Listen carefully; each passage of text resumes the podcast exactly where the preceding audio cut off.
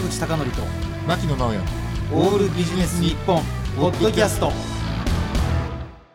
坂口孝則と牧野直哉のオールビジネス日本。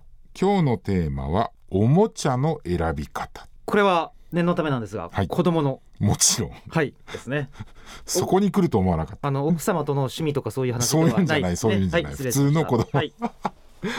まあ私今3歳の子供がいるんですけれども、えまあ男の子なんですけどね。で彼がそのいろんなそのおもちゃっていうのをまあ欲しいって言ってそれを買ったりするじゃないですか、もう買っているとねあの自分の時との違いにもう本当に驚愕することが多い。であのうちの子供今ですねあの恐竜が好きなんですよ。はいはい。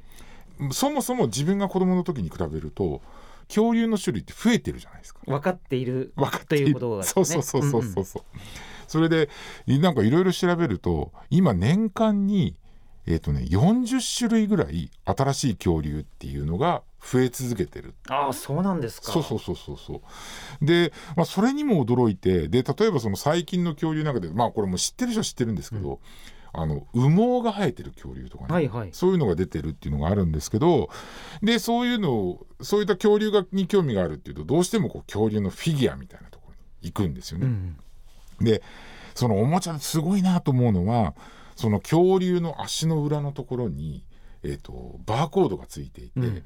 でスマホにアプリをインストールしてそのアプリで、えー、とバーコードを読むと画面上に恐竜が出てくるんです。3D みたいなやつ。3D まあ一応 3D っぽくね、うんうん出てきて、であの坂口さんまさにおっしゃった通り 3D みたいな感じで出てくるのもあって、うんうん。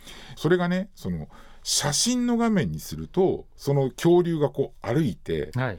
だから私がその彼と一緒に子供と一緒にその恐竜が写真が撮れたりするんなるほどね。VR みたいな。そうそうそうそうそう、でねそれがね最近驚きなのが例えばそのおもちゃを買ってそういうことができる、まあ、例えばその、まあ、1,000円とか2,000円とか3,000円とかっていうものを買ってできるっていうのだったらまあそういうのも含めておもちゃの、まあ、対価なのかなと思うんですけど最近驚きだったのが、ん。本当に数百円のお菓子の付録にそういった機能が入ってたりするのがあって、へでねちょっとね最近ちょっと困ったことがあって。あのーまあ私の父親がもう70代の後半なんですけど、えー、とうちの子供がその恐竜が好きだと言ったら怪獣のフィギュアを買ってきたんですよ。ーおーなるほど。でちょっと似てるけどそうそうそう。ような似てないよう似なてるんだけど、あの一応恐竜ってリアルにうんうん。いましたよと。で、あのー怪獣っていうのはほら想像の世界じゃないですか。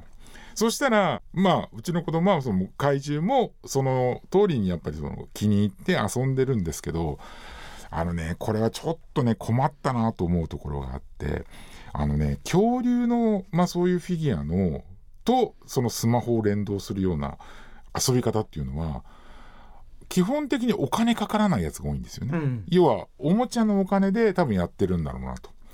ところが、えっと怪獣？うん。あの特にあのバトルとかのあのゲームとかだと3歳の子供がやるのに、うん。例えばその、えー、といろんなものをこうアイテムを買うのにいきなり1万円とか2万円とかっていうのが出てくる。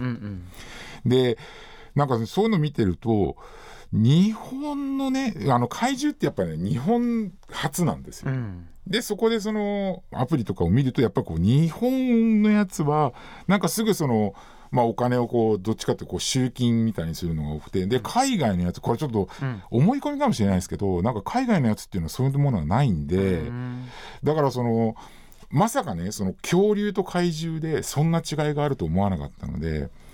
でもう今、あのー私が目下のところっていうのはあのーもっとこうなんかリアリティがあるものがないかなとかっていうのを探したりとか、なんつったってうちの子供はもう今ね一番の夢っていうのは恐竜に会いたいっていうわけですよ。なるほど。うん、だから本当にねあの映画の「ジュラシック・ワールド」の世界みたいなことがしたいんだろうけれども、ただやっぱりねそこでこうお金にこううん。行ってしまうと困るので、なんかそこの選び方っていうのが重要だなと思ってるんですよね。沢口さんなんか子供のおもちゃ選ぶのってなんていうの、はい。なんか基準というかなんかあれ唯一あります、はい。あの子供が欲しいって言ったら全部買ってやる。ななんでかというと、うん。それくらいしかもう親が支援できることってないんですよ。ああなるほど真面目な話でなるほどなるほどうん。なるほど、でいや飽きたら多分まあ飽きるだろうというぐらいですかね。うん。で私もね、ん。基本的にはその欲しいって言ったものは叶えてやろうと思ってるんですけど、ただそのお金をなんか無駄にこう使うっていうのはどうかなというふうに思ってるので、あのおもちゃの選び方はすごく重要だなとうん。今思ってるわけなんです。はい。ということで今日のテーマはおもちゃの選び方でした。坂口孝則と牧野直哉のオールビジネス日本ポッドキャスト。今回はここまで。次回もお楽しみに